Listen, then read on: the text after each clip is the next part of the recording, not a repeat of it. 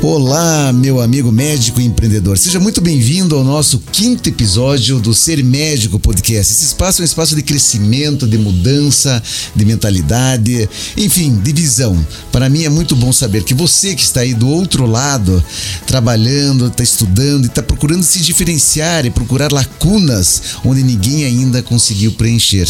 Nadamos num oceano azul. Nesse episódio, o assunto é como empreender com a liderança na saúde.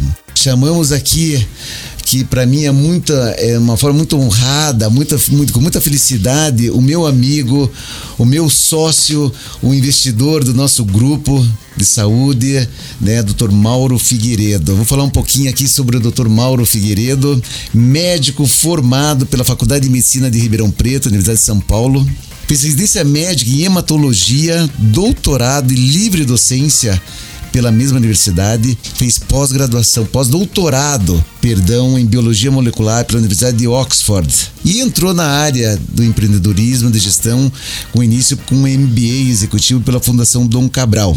Ele exerce atividades de médico, exerceu atividades de professor, de CEO, e é membro de conselhos e é um grande investidor em vários projetos que ele vai comentar um pouquinho para nós depois, né, Mauro? Seja muito bem-vindo. Depois eu vou comentar também as tuas honrarias, os teus prêmios, só que eu vou dar aqui um, um pequeno spoiler aqui que no ano de 2008 e 2009 o Dr. Mauro foi eleito o melhor CEO na área de serviços médicos do Brasil e de indústrias farmacêuticas, além de outros, né, que depois nós vamos comentar aqui.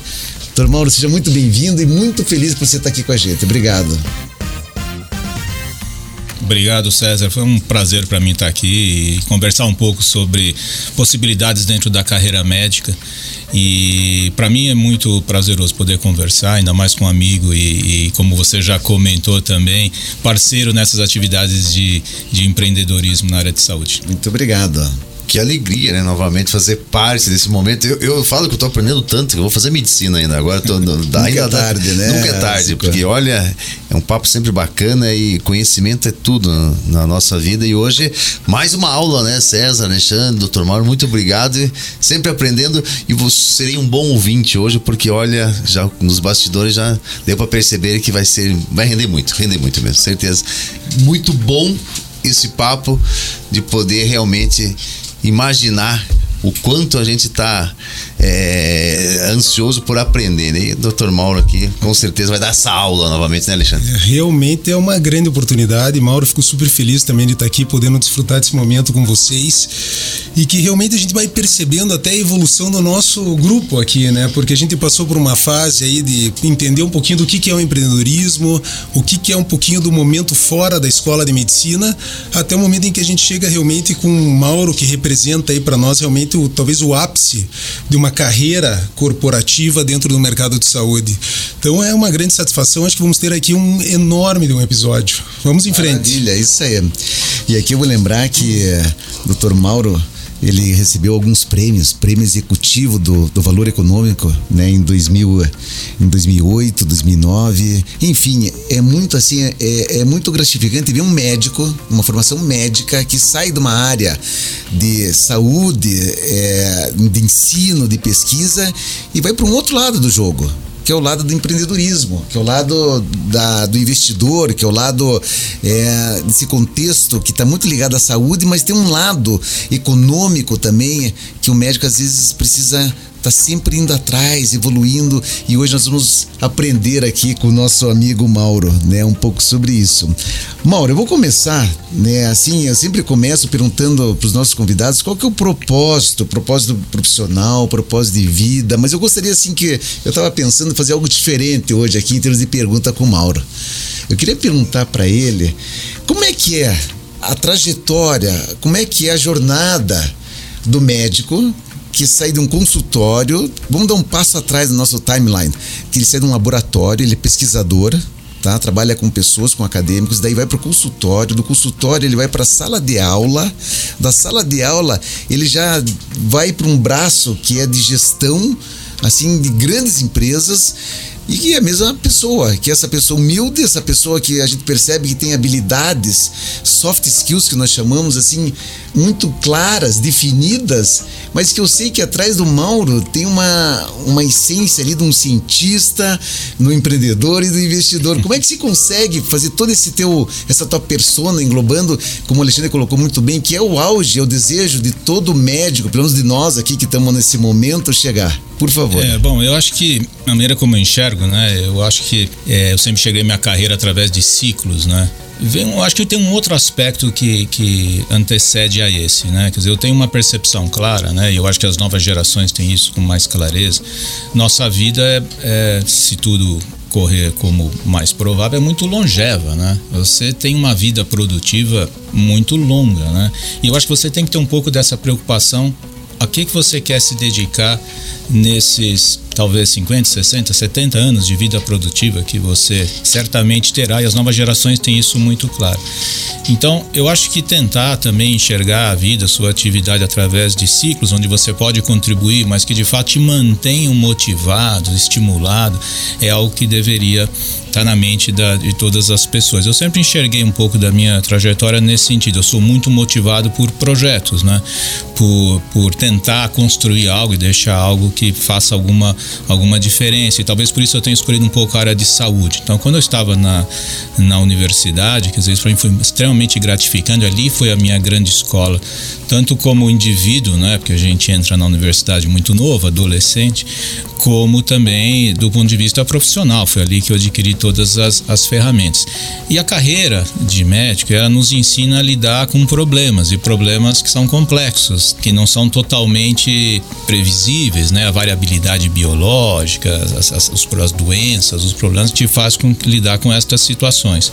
Eu abracei muito a carreira acadêmica, eu, eu fui extremamente feliz e, e me satisfez muito a carreira acadêmica, tive uma carreira de, de sucesso e em um determinado momento eu comecei a pensar como é que eu daria seguimento àquilo ou se daria. Então me permiti avaliar um pouco o que seria esse meu, meu segundo ciclo. Foi nesse momento que eu fui convidado por uma empresa na área de saúde, uma empresa privada, eu que sempre atuei na academia para assumir áreas técnicas que eles queriam dar este grande desenvolvimento. De novo, um projeto em que me estimulou, me motivava muito e era uma empresa que tinha também um, um pé na academia, na, na, universidade. Muitos dos líderes que estavam lá eram oriundos da universidade, então para mim era, um, era uma experiência muito nova, mas era de certa forma uma possibilidade de transição, vamos dizer assim, mais é, segura, porque eu sabia que eu estava entrando no ambiente também trazia muito daqueles valores, os princípios que eram comuns à minha maneira de pensar. Na, na, iniciativa privada, nesta empresa, eu me apaixonei por de novo por estes projetos e vi que ali eu poderia talvez aumentar mais a abrangência da minha atuação. Quer dizer, o médico ele tem uma atividade bastante solitária muitas vezes, né? Ele lida ali com cada situação individualmente e ele faz uma enorme diferença em todas aquelas vidas que ele consegue tocar e modificar. Eu entendi que talvez numa empresa eu poderia talvez fazer isso de uma forma um pouco maior, um pouco mais ampliada, se a empresa de fato fosse aberto para aquele tipo de atuação, que era o caso da empresa com a qual eu me, me associei. E aí me apaixonei um pouco pela área de, de gestão. É, essa mudança que parece ser muito é, grande e dramática, ela é sempre gradual, né? então foi um processo que foi ocorrendo ao longo de anos. Comecei a me inserir nas áreas executivas em paralelo com as minhas atividades técnicas, mas em algum momento você tem que tomar uma decisão, que eu acho que é aí que são os momentos mais difíceis para qualquer carreira, para qualquer profissional. Tem um momento que você tem que decidir, você vai por um caminho ou você vai pelo outro caminho mas se dedicar àquele caminho. Quando eu decidi pelo caminho da, da gestão, senti que eu precisava me capacitar um pouco mais, e aí fiz lá o meu, meu MBA na Fundação Dom Cabral, e aí abracei a carreira executiva e nesse momento eu, eu deixei de ter a atuação técnica médica que eu tinha então, Mauro, até desculpa então. te interromper, mas esse, esse gatilho ele veio com algo significativo ou realmente foi uma escolha que você chegou no momento ali de uma encruzilhada ou foi um convite ou foi uma oportunidade ou algo que apareceu que você falou, putz, agora acho que eu vou por esse caminho? Eu acho que é mais a, a vamos dizer assim, a oportunidade. Uhum. E eu acho que tem, uma, tem características de personalidade também. O César trouxe a questão do, do, do, do, empreendedor. Né? O empreendedor ele é inquieto. Yeah. Ele é inquieto. Então, essa inquietude e essa atração por novos projetos, isso faz parte do empreendedor. Aquele que tem sucesso e aquele que não tem sucesso. Muitas vezes o empreendedor que tem um enorme sucesso, que a gente usa como referência, já teve dois, três insucessos anteriores. E o que faz ele perseguir é a inquietude, né? Quer dizer, querer abraçar novos projetos, novas iniciativas. Então eu acho que é mais a oportunidade, no meu caso, né? Muitas vezes é até a necessidade ou a, você foi forçado. No meu caso não foi, eu tive esse privilégio, né? De ter, ter a escolha. E chegou num determinado momento e falou: oh, eu tenho dois caminhos. Eu posso continuar no meu caminho técnico eu posso abraçar este novo projeto. Talvez essa característica, né? De, de, de, de do empreendedor é, que talvez eu tivesse já não tão claro naquela época que tinha, hoje talvez para mim fique mais, mais claro olhando para trás, mas que me fez jogar pelo projeto. Tem várias coisas envolvidas, tem que ter um pouco de despreendimento né, que é outra característica do empreendedor, você não pode ficar muito ligado de maneira irreversível àquela atividade anterior, senão você nunca vai abraçar aquela nova. Então tem um certo desprendimento, então tem uma perda envolvida também, sempre tem, quando você escolhe um outro caminho. Então você tem que se permitir isso sem grande sofrimento, né?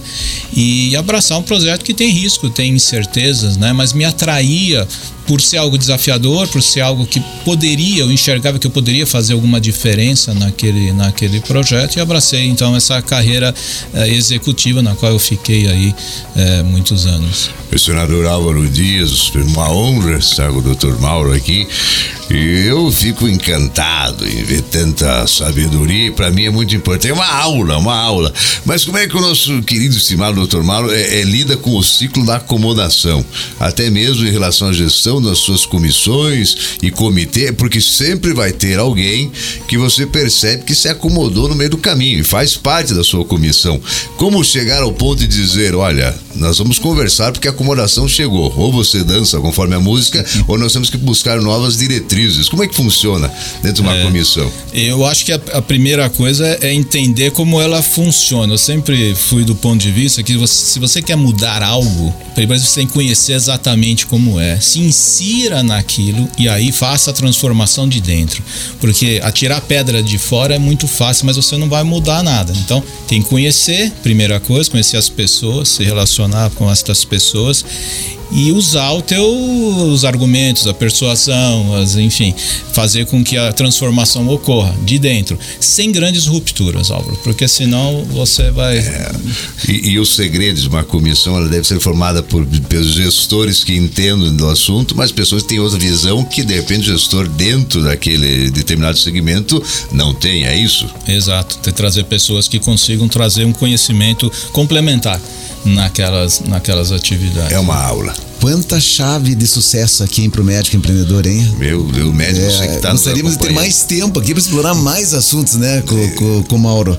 Mauro, é, o médico é muito imediatista em termos de resultados. Não quero generalizar, mas assim, dar nomes, mas a gente tem como tendência a ser muito resolutivo e imediatista. E que a gente observa que às vezes no mundo do empreendedorismo, ou do negócio, até dos próprios, próprios investimentos, a gente precisa ter um planejamento mais a médio e longo prazo. Como é que, né, de repente você consegue nos dar algum insight, alguma chave para que a gente consiga colocar isso assim como algo tipo assim, olha, vamos ter paciência, vamos começar a mudar um pouco o nosso mindset e tentar olhar as coisas um pouco mais de médio e longo prazo? É, eu acho que isso é fundamental, quer dizer, primeiro você ter uma visão de longo prazo. Porque você pode não ter, você pode viver dia após dia, isso já é um problema. Qualquer atividade que você esteja inserido, seja um consultório, seja uma empresa, uma nova iniciativa, você tem que ter essa visão de longo prazo, alguns anos à frente. Ela pode estar certa ou pode estar errada, não importa, você tem que ter essa visão e você tem que revisitar essa visão o tempo todo. Esse, é, esse é, um, é parte do exercício do próprio planejamento estratégico. Né? Olhe a longo prazo e faça, este é o seu norte, seja o sonho sonho, faça isso. E sempre revisite aquele teu norte. É claro que as coisas acontecem, e às vezes você tem que modificar, e isso é natural. Mas o que eu digo de ter o norte é para você não cair nas tentações do curto prazo, do imediatismo, porque você sempre terá esses obstáculos ou essas tentações que te farão sair um pouco daquele curso que você havia definido. Se você tem uma visão de longo prazo, se essa visão lhe parece segura, se é isso que você acha que é o correto, tenha disciplina de percorrer aquele caminho. Às vezes o atalho vai mudar um pouquinho mais para cá, um pouquinho mais lá, mas se mantenha fiel e disciplinado dentro daquele caminho, revisitando aquilo o tempo todo, porque isso pode modificar, mas não caia em tentações de curto prazo, porque elas vão existir o tempo todo. E isso é um exercício, né? É um exercício, é. né? Tem que fazer disso um hábito que seja até intrínseco à pessoa, né? É. Em todas as suas ações. Muito legal. Não, né? Muito bacana mesmo. Você, você tem uma característica que é muito interessante, que é a questão da liderança. Existem várias qualidades hoje para um líder, né? No atual momento que nós estamos. E eu vejo que uma das coisas fortes que o Mauro faz é a questão do networking. Né? Como é que você vê a importância do, do relacionamento com as pessoas, do networking. É, eu vejo que você chegou aqui já no estúdio, já cumprimentou todo mundo com uma certa, certa uma grande humildade, né? Para um presidente de multinacional que ele que já foi, presidente do nosso conselho. Isso é uma característica tua muito forte e evidente. Parabéns, Mauro. Obrigado. E gostaria de entender como é que isso é da tua pessoa ou você foi desenvolvendo isso, um treinamento? E se existe alguma outra característica que você acha que seja tão importante ou mais importante que essa para o líder atual? Não, eu acho Primeiro tem uma questão, eu não sou a pessoa mais social, pelo contrário, eu sou sempre, às vezes, criticado por ser um pouco é. antissocial. Então eu não sou essa pessoa tão fácil de, para mim é, é, tem um tem, vamos dizer assim, não é natural, né? Quer dizer, não quer dizer que seja forçado, não é isso. Eu quero dizer que esses aspectos da cordialidade, da, da tem que ser assim, porque por que não ser assim? Tem que ser. Eu acho que o mínimo de, de respeito, educação, cordialidade, porque são pessoas que estão me recebendo tão bem, então de maneira tão tão agradável saudável não tem outra forma de ser, não é? Quer dizer, eu acho que tem que ser assim. É, então, isso é do dia a dia. Eu não vejo outra forma de, de, de, agir. Agora, quando você fala de liderança, de fato há vários estilos de liderança. Né? Até por esse aspecto, meu estilo sempre foi um estilo de, de tentar trazer as melhores pessoas, que não são as mais fáceis de lidar, muito pelo contrário, né? Porque as pessoas que são muito opinativas, as pessoas que têm uma, uma, uma visão, uma autoconfiança muito grande, as pessoas que têm muita competência, em geral não são pessoas de alto, alto é, é, capacidade intelectual, não são as pessoas mais fáceis de lidar. Mas se você consegue um ambiente que você de fato é, seja mais cooperativo, seja mais agregador e que as pessoas de fato estejam voltadas para esse mesmo norte, o resultado final é muito bom. Quer dizer, as somas individuais transformam algo muito, as sinergias elas aparecem de maneira muito intensa. Não é fácil você lidar com grupos de, de alta capacidade intelectual, mas eu acho que é onde você conquista os, os melhores resultados. Agora, não dá para ser uma liderança impositiva, não dá para ser uma liderança autoritária, tem que ser uma liderança agregadora, quer dizer, deixe, dê o espaço para cada um, coloque e tem que ter muito debate de ideias, de argumentos, mas uma, um, uma maneira de liderar que todos sintam que é o conjunto que faz com que a gente chegue, não é ninguém, ninguém sozinho vai chegar. Eu nunca defendi lideranças que tem lideranças muito bem sucedidas, que são mais impositivas, mais autoritárias, mais centralizadoras. Acho que tem vários exemplos de casos bem sucedidos, mas não acho que é aqui que você alcança o melhor resultado. Até porque eu tenho uma preocupação muito grande também, eu acho que esse é papel das empresas, dos grupos, na formação dos indivíduos. Quer dizer, eu sempre disse isso para cada grupo, sempre quando eu atuei, quer dizer, quando a gente está numa mesa, numa reunião de diretoria, cada um ali é o presidente da empresa, não tem o presidente, seus diretores, atuem como se fosse o, o presidente. E isso tem um, acaba tendo um papel na formação dos indivíduos nesta empresa que eu passei boa parte do, do meu tempo na área, na área executiva, ali a gente acabou transformando a empresa até num, num grande, um grande formador de pessoas, lideranças na área médica. Vários dos oriundos dessa empresa hoje têm posições de presidência em hospitais, em outras empresas aqui, e, e ali foram sendo cultivados esses mesmos elementos. Mas tem que dar espaço para as pessoas. De novo, quando você traz pessoas muito boas, quando você traz pessoas de, de alta capacidade intelectual, não são fáceis de lidar. Mas eu acho que com uma liderança mais agregadora e, enfim, dando o espaço necessário para as pessoas, é, não tenha medo de trazer pessoas melhores do que você. Até porque você não conhece tudo. Você vai ter muitas pessoas melhores do que você em várias coisas, em outras não. É o conjunto que faz a, a força da iniciativa. Né? Mauro, mas eu achei, pegando uma carona no que você está falando, você sabe que a gente teve oportunidade de liderar aí algum um número bastante significativo né, de colaboradores e com os mais diversos perfis. Isso que você fala realmente é interessante, né? A pessoa, quanto mais competente, às vezes ela demonstra certas características e difíceis de, de você conseguir liderá-las. Então, e aí eu te pergunto, é, você acredita nessa questão de que a gente gere as pessoas não no sentido é, do dia a dia, de como elas devem se comportar, mas pelo resultado e pelas entregas que elas fazem, não talvez mensurando o meio da jornada? Porque a gente escuta muito isso, né? Chegou um, um momento em que a, a temática liderança versus entrega era uma coisa super em voga. Ah, putz, olha, a pessoa independente do jeito que ela é, mas se ela te entregar, é um ótimo profissional. Putz, não, essa pessoa ela tem que se adequar à filosofia da empresa, porque se não se adequar à filosofia da empresa, não interessa a entrega que ela faça. Basicamente, o que eu estou te perguntando, você acha que realmente essa prática de medir a pessoa pela sua entrega e não pelo meio da jornada, ela é válida? Como é que se vê isso? É, eu acho essa uma excelente pergunta, Alexandre, porque a gente precisa entender o que, que significa esse meio do caminho, né? Eu acho sim que você, como um líder, com as pessoas que fazem parte do seu time, você tem que pactuar os grandes objetivos. Quais são os grandes, o que, que é a grande meta que você espera que, que aquela pessoa cumpra. Mas não significa que isso tem que ser alcançado a qualquer custo principalmente quando você está lidando com uma meta que é de característica mais financeira. Eu não sou de jeito nenhum adepto da teoria que ó, se o indivíduo trouxer o resultado financeiro, ele pode fazer de qualquer jeito. Não. Pelo contrário, essa minha última experiência numa empresa norte-americana que é muito forte na área de gestão de pessoas, as pessoas não eram demitidas por não atingimento da, de resultados ou da performance, vamos dizer assim, mais uh, financeira. Elas eram demitidas por não aderência às questões culturais da empresa, ao comportamento.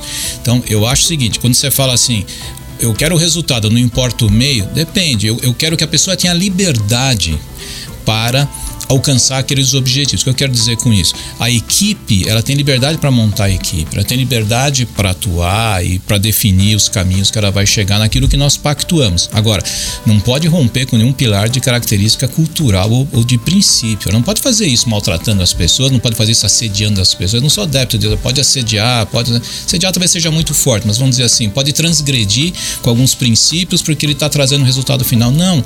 E por que, que isso não é bom? Porque você compromete o futuro da empresa empresa. Quer dizer, os diretores têm que ter uma visão de curto prazo, né? e de é. longo prazo. O curto prazo é, importante porque sem ele você não constrói o longo prazo, mas, o, de novo, o teu norte é o longo prazo. Então a questão cultural e de princípios, de valores, essas são inegociáveis. Às vezes é um resultado bom, mas insustentável, né? É, porque é o bom naquele ano e vai destruir a empresa na, na seguinte. A gente cansa de ver isso, né? Então eu acho que é importante as pessoas terem liberdade, mas liberdade na equipe, na liberdade na, de como ela vai, vai conduzir aquele processo, mas não toca não transgrida com valores, com princípios, com a cultura da empresa, porque isso é. E, e eu não estou querendo prolongar muito a conversa, mas realmente é muito interessante. Hoje era um dia para um, uma hora e meia de, de podcast.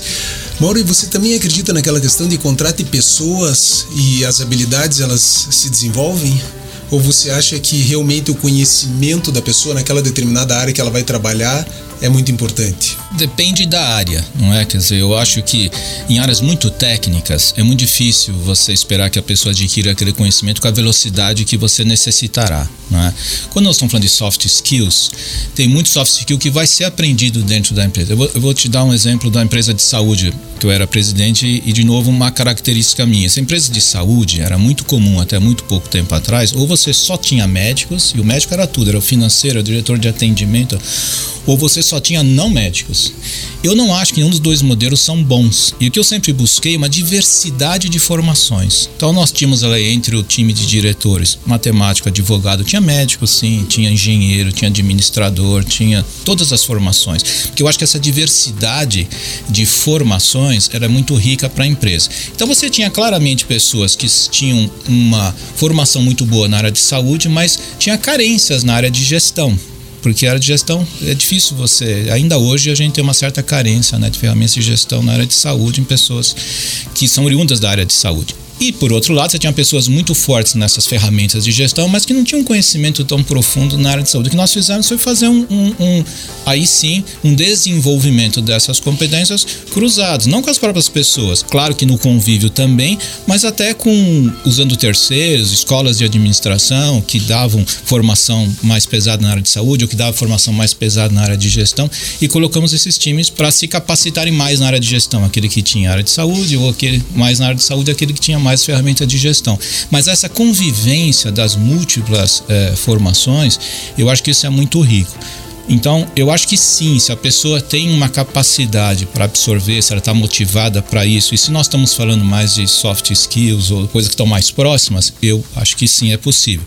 Mas informações muito técnicas, você não vai contratar um engenheiro aeronáutico achando que ele vai aprender, não vai. Ele tem que vir com essa formação. Nós estamos aqui vivenciando uma história de sucesso. Aqui o prefeito de Curitiba, muito bom te receber, o Maurinho aqui. Eu chamo de Maurinho porque é meu amigo, doutor Mauro Figueiredo. Uma história de sucesso, mas o povo, os médicos empreendedores também querem pensar e analisar fora da caixinha e pensar. O Mauro, ele já teve algum fracasso porque nós somos moldados no fracasso, onde realmente nós compreendemos o que não devemos fazer.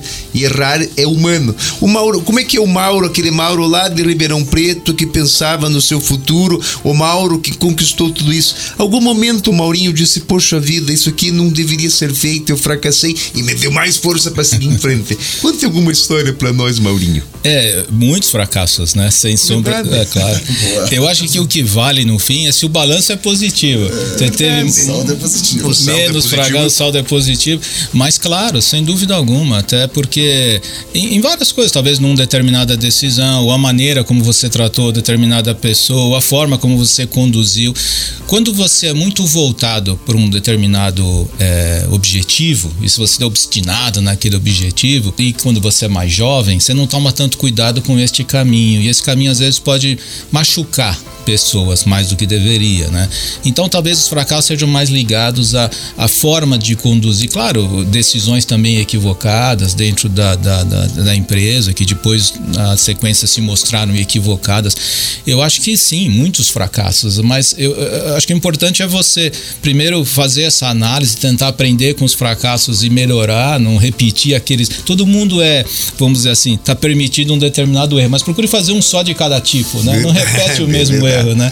Então acho que é um pouco isso, aprender com os erros e tentar melhorar como pessoa e como profissional, mas sem E dúvida. para o médico empreendedor, o medo está relacionado ao fracasso? O medo de. Então, o empreendedor ele é meio irresponsável nesse sentido. Quer Ah, dizer, é uma característica do empreendedor, ele, ele minimiza o risco. Isso é importante, é um diferencial. Isso é bom, mas é é ruim também por outro lado, porque às vezes ele tem um muro né, de concreto na frente dele que você tá vendo que ele tá se chocando ali, ele não tá enxergando, ele acha que aquilo não existe, ele vai passar. O empreendedor tem essa característica, ele é extremamente otimista, é, eu acho que eu tenho um pouco desse, eu sou sempre otimista em termos da- das iniciativas, das empresas, nem sempre vão ser bem sucedidas as iniciativas, mas ele é sempre otimista, ele acha que vai dar certo, ele acha que a persistência dele, a perseverança, esse otimismo vai fazer com que dê certo e ele minimiza os riscos. Eu acho que é importante sim, porque isso é que move, né? Porque se todos fossem muito conservadores no sentido de maximizar os riscos, ninguém fazia, né? Ninguém né? Ninguém ousava, ninguém eh, dava os passos à frente, né? Mas é verdade, você tem razão. Que bacana, importante. Mauro, é muito legal, hein? Olha, outras chaves, várias chaves aí de sucesso, né, dentro do empreendedorismo, mas eu gostaria de perguntar para você um pouco sobre o Mauro investidor. Qual a ligação do Mauro investidor com o Mauro empreendedor, com o Mauro professor, ex-professor? Eu entendo que o médico é sempre um professor, nós estamos aqui aprendendo, ou seja, ele é um professor aqui também. Como é que nós chegamos nesse nível de poder nos intitular como nós somos um investidor? Né? Eu sou um investidor, um médico investidor. É, eu, eu acho que o, a- o papel do investidor ali já muda um pouco, porque Isso. você aceita que você vai contribuir né, com aquelas diferentes iniciativas, talvez até de uma forma mais, mais ampla, em muitas iniciativas. Quando você é um executivo, você está ligado a uma empresa, né? quer dizer, normalmente, quer dizer, um executivo que está ali na operação, ainda mais se for o CEO, quer dizer, ou um, um- um diretor, você está muito ligado àquela empresa. O- a possibilidade de ser investidor, isso não significa que você, até no começo você citou que é um grande investidor, o grande que ele quer dizer é que eu gosto, Sim, que existe mais uma empresa, projetos, não com, não com o tamanho do não é investimento, dinheiro, porque eu não, não sou Isso. desse tamanho, exato. Mas eu acho que ser investidor te dá a oportunidade de, de atuar de uma maneira mais ampla, um leque maior de iniciativas. Então, eu, na minha fase atual da, da minha vida profissional, eu decidi que eu iria uh, deixar de ser um executivo né, de, de uma empresa, mas para poder exatamente atuar em várias empresas que não tem um conflito entre si, mas para poder, de alguma forma, contribuir com o que está acontecendo na área de saúde, que você vê uma emergência de muitas empresas novas surgindo em, em quase todos os campos na área de saúde. Isso é algo que me atrai e que ser investidor significa de alguma forma participar, seja uh, de fato contribuindo eh, financeiramente, seja participar de um, de um, um conselho, um desenvolvimento ou, ou como mentoria, ajudando aqueles empreendedores, quer dizer, mas aí te dá a oportunidade de participar de uma maneira mais ampla, né, disso tudo que está acontecendo é, nesse momento. A saúde é um, é um setor que tende a crescer cada vez mais, vai crescer, não importa o que nós façamos, ele vai crescer. Eu costumo dizer que o setor de saúde é condenado ao crescimento, é, é dado isso. E tem muita coisa nova surgindo. Então, parte dessa minha decisão foi: bom, eu quero participar de uma maneira mais ampla, não estando ligado numa só empresa e, e a vida é, executiva me permitiu chegar nesse ponto para poder fazer esse tipo de atividade. Então, é, agora, você tem que aceitar também que você não vai mais estar com a mão no leme porque essa é outra coisa que muda, né? Você não é mais mesmo num, num papel de conselho, num, num, papel de mentor, você opina, você auxilia, você de alguma forma ajuda, mas não é você mais que toma as decisões principais. Então tem uma outro, tem um outro aprendizado aí, e uma essa disciplina. não é tão simples, né?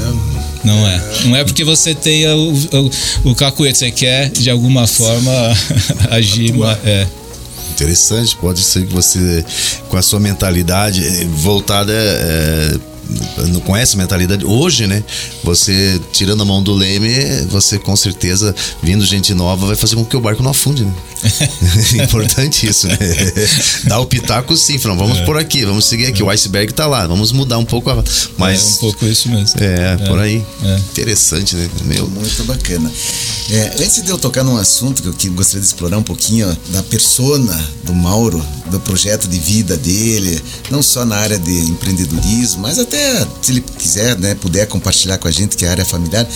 É, eu sei que você participou e participa e tem assim muito conhecimento na abertura né, de empresas de capital. Fale para nós um pouquinho, para o médico assim que nunca ouviu falar como é que como é que é isso, como é que é você participar de um projeto de abertura da tua empresa para capital, fazer um IPO. É, bom, esse é um projeto muito grande para qualquer empresa. Né? né? Ele é longo. Ele é longo, tem uma é. preparação. Primeiro que a empresa tem que ter um certo porte para viabilizar a abertura de capital, então não, não, isso não ocorre, particularmente no Brasil. Né? No exterior, em alguns países, até você pode fazer abertura de capital com empresas pequenas, mas no Brasil você tem que ter um certo porte, né? que significa uma receita, um, uma lucra, um lucro de um certo porte para permitir essa abertura de capital. A abertura de capital ela é bastante, exige muito da empresa porque há uma transformação muito grande da empresa. Você deixa de ter aquele conjunto de sócios que são os sócios da empresa e você passa a ter milhares de sócios, né? Numa qualquer abertura de capital você passa a ter uma quantidade muito grande de sócios. Com umas circunstâncias em que esses sócios que são convidados a se tornarem sócios, que acreditaram em você, que compraram as ações da sua empresa, eles têm muito menos informação da sua empresa do que tem aqueles que são sócios ou os dirigentes estão conduzindo a empresa. Isso faz com que as exigências legais de regulação sejam bastante intensas para minimizar os prejuízos para estes acionistas que são minoritários. Então você tem primeiro ter responsabilidade sobre esse aspecto. Você está atraindo uma quantidade de sócios, confiar em você que compraram ações, que não estão tão ligados à empresa quanto estão os sócios fundadores ou aqueles que são os dirigentes é, da empresa. Por que, que uma empresa abre o capital? São muitas as razões que podem levar uma empresa a abrir o capital. Desde razões mais óbvias, né? Que a empresa adquiriu um certo porte, ela quer ter acesso a um capital que tem um custo menor, porque embora a abertura de capital seja custosa, não é barato você abrir o capital de uma empresa, mas se for bem sucedido, você vai capturar dinheiro do mercado que as pessoas estão comprando as suas ações, estão dizendo, eu confio em você, está aqui minha parcela de, de, de dinheiro para isso, e você tem esse dinheiro para crescer, para investir, para expandir. Então, é uma forma de captação de capital para novas expansões, para crescimento e tudo mais. Pode ser um movimento para sanar dívidas, a empresa pode ter um porte muito grande, ter uma estrutura de capital, tem dívidas dívidas que a abertura de capital vai, vai propiciar, vamos dizer assim, amenizar aquelas dívidas. Essas seriam razões mais, mais óbvias, mas há razões até não tão óbvias. Tem empresas que abrem o capital para garantir a sua perenidade particularmente empresas que não estão ligadas a grupos familiares é, fortemente estabelecidos, empresa que não que sabe que aquele projeto inicial não tem sucessores óbvios e eu quero estabelecer uma governança na minha empresa, eu quero trazer o mercado para participar junto das minhas decisões e vou fazer uma abertura de capital para até aumentar a probabilidade da perenidade da minha, da minha empresa. Então, as razões elas não são. E essa é, é a primeira tarefa que uma empresa deve fazer cabe abrir o capital. E por que, que eu abriria o capital? Ela tem que ter muito claro isso. Então, o, o trabalho é intenso não só porque você tem que preparar a empresa, todos os balanços preparados para isso, e se preparar para esse momento pós-abertura, mas principalmente fazer essa reflexão. É, por que, que eu abriria o capital? Vale a pena abrir o capital? Eu até posso abrir, mas vale a pena abrir? Por que, que eu abriria o capital da, da minha empresa? Né? Então, Alinhado com o propósito da empresa, né? Tem que estar. Tem, tem que, que estar. estar. E, com, e quando isso não é bem claro, às vezes leva a situações das situações mal sucedidas. Empresa que abre capital, fecha o capital, abre de novo, fecha o capital. É, eu acho que tem que ter um pouco também dessa reflexão do porquê que você abre o capital. E as razões não são, não são únicas, não. E isso para o investidor, porque uma vez que você decide ir para um processo de abertura, você vai ter muitas reuniões com muitos investidores para tentar convencê-los do porquê que é interessante ele se tornar sócio da sua empresa. E das primeiras coisas que ele vai procurar entender é qual é o objetivo dessa abertura de capital. Para que é que você quer captar um bilhão, dois bilhões, três bilhões? Para quê? O que você vai fazer com esse dinheiro? Além de saber se a empresa é boa, se ela não é, se ela pode crescer, se ela está em boas mãos, tem uma boa gestão, mas tem essas outras características. Né? Maravilha, Mauro. Aqui agora eu vou pimentar um pouco, hein? Não tá nem no, no script aqui. É o que que significa pro Mauro dinheiro? O que que significa ter? E às vezes a gente tem que abrir parte do ser para ter.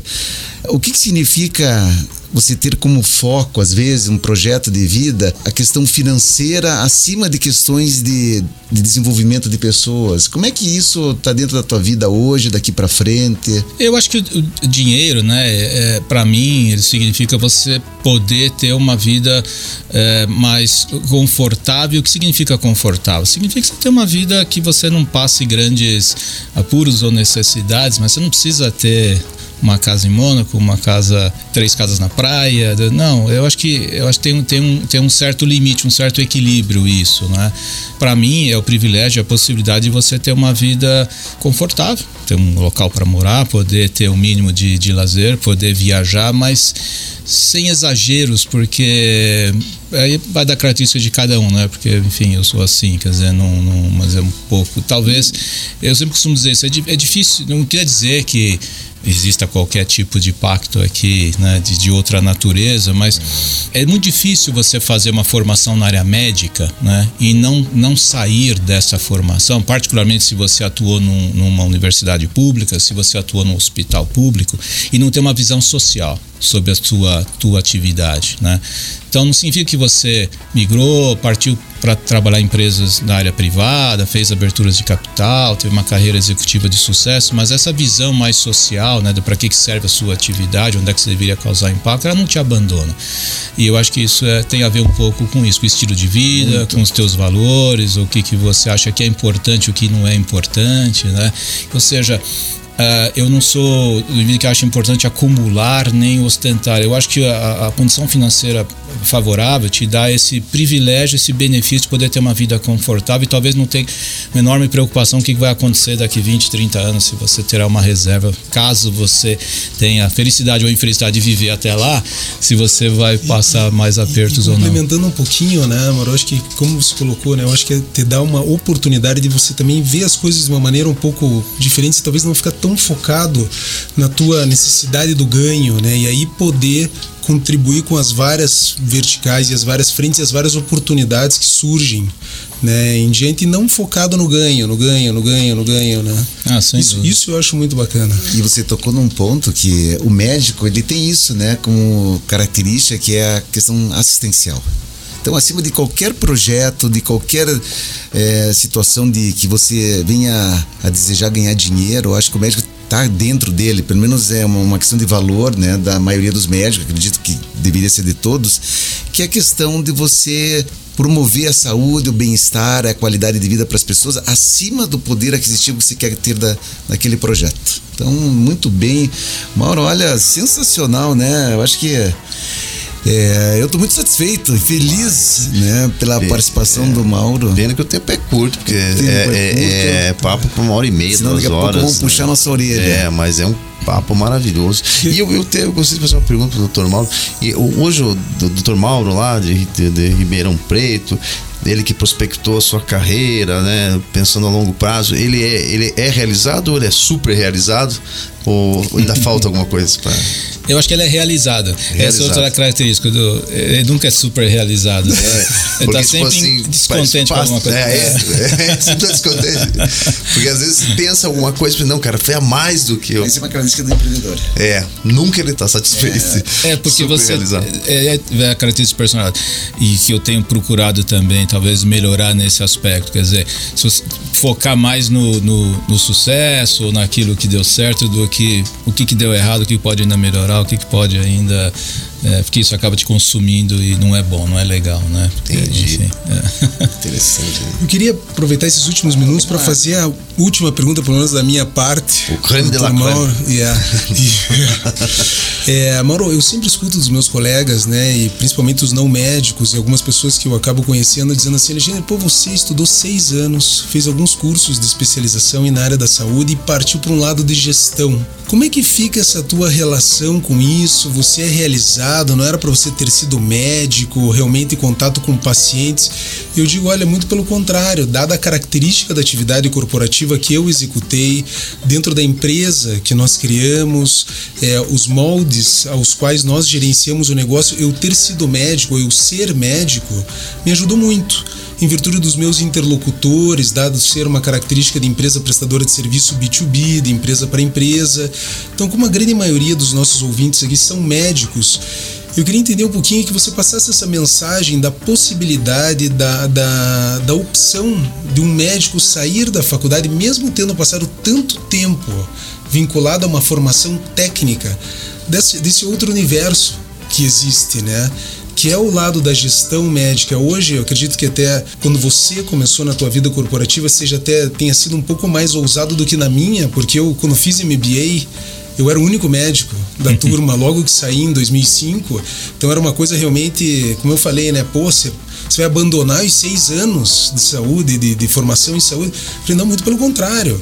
Eu vou colocar isso numa gaveta aonde eu vou fazer disso um grande repertório para poder executar algumas atividades. Então, como que você colocaria isso para o nosso ouvinte aqui, para um médico que está saindo da faculdade e que tem vontade de seguir uma carreira corporativa? Só fazendo um parênteses, no primeiro episódio, quando eu gravei com o César, encontrei um colega médico no elevador de casa. Ele olhou para mim e falou assim: Alexandre, você não sabe como me incomodou aquele, aquele podcast. Porque quando eu me formei, eu queria muito ter ido para o lado da gestão corporativa. Queria ter ido para um lado de gestão de empresas tal, mas minha família me conduziu para o lado da residência médica, uhum. para o lado técnico da saúde. Então, como é que, como é que isso tá é. para você? Eu, eu acho que dois aspectos. Eu concordo plenamente com você. Agora, a carreira do médico, mesmo na, na, atividade assistencial, é muito segura, né? Então, essa decidir ir para um lado da gestão implica num risco, porque ele está seguro né, na atividade. É difícil um médico hoje, mesmo com todas as dificuldades hoje que, que enfrenta, não ter um padrão de vida bom. É, bom. Exato, é uma das profissões que trazem um padrão de vida bom, mesmo com as dificuldades que nós temos. Então, fazer esta mudança tem um certo risco, então é até compreensível. Agora, eu acho dois aspectos. Primeiro, que a formação médica nos dá alguns, algumas vantagens. Uma é essa de lidar com problemas complexos, de variáveis não completamente controláveis. Isso se aplica a muitas coisas dentro da solução de problemas, vamos dizer assim. Porque no fim, como gestor, você está ali para solucionar problemas. Então, ter essa noção de que aqui é um problema complexo, eu não tenho só uma, um, um, uma variável que vai me causar esse efeito, vou mexer com ela. Não, você tem inúmeras variáveis. Que o organismo humano é assim. E você nem tem... sempre o mesmo remédio funciona Exatamente, da mesma forma, porque é. você tem a variabilidade biológica. Aí que entra um lado que é diferente da engenharia, que as variáveis são controladas. Na medicina não, porque a biologia não, é, não tem esse nível de, de pelo menos até onde a gente conhece. Então, te dá este treino de lidar com situações complexas. Isso é um ativo que o médico traz e que pode servir para muitas situações que ele tem que tomar decisão. Agora tem um outro lado que volta àquilo que nós falamos anteriormente, que é da, dos princípios, dos valores, é entender o que é, que é importante para o indivíduo. Esse indivíduo, no caso, é o teu paciente, é o teu cliente, mas o que, que para ele faz sentido? O que, que, ele valoriza? O que, que significa se sentir cuidado? O que, que significa sentir que alguém de fato se importa com ele? Isso você leva para qualquer atividade. Não é, que não é porque você é presidente de uma empresa, não está lidando ali com atendimento, você não vai cuidar disso, porque você sabe, você desenvolveu, você sabe o que é importante, você sabe o que significa uma reclamação do indivíduo que foi mal atendido, ou um erro médico que significa, ou uma situação que não seguiu de acordo com o que precisava seguir. Então eu acho que a grande vantagem do médico que decide ir, primeiro é esse, essa formação que ele teve para lidar com essas situações que se aplicam a muitas decisões executivas. Segundo, são essas questões da, dessa uh, noção, vamos dizer, social da atividade, da, da importância da, da, do, da atividade fim para o, o, indivíduo que é o teu cliente, né? É, não, é muito legal, né? Isso vem a corroborar aí com a nossa ideia do, da questão do ambiente empreendedor, do médico empreendedor, que basta ele para ele poder, porque está dentro dele, né? Doutor Mauro, espetacular. Mais uma vez, muito obrigado por estar aqui com a gente. Nosso tempo acabou, pessoal. Então, infelizmente, nós vamos terminar por aqui. Com certeza, nós vamos convidá-lo novamente. nós vamos ter outros episódios e, e, daí nós vamos aprofundar um pouquinho mais em alguns outros assuntos que nós poderíamos falar hoje e não deu tempo. Doutor Mauro, obrigado. Eu que agradeço. Obrigado, César, Alexandre, Zico. Foi um prazer estar com vocês e contem comigo quando Muito obrigado. Foi uma satisfação. Agradecemos. Enorme. Foi muito bom. Maravilha.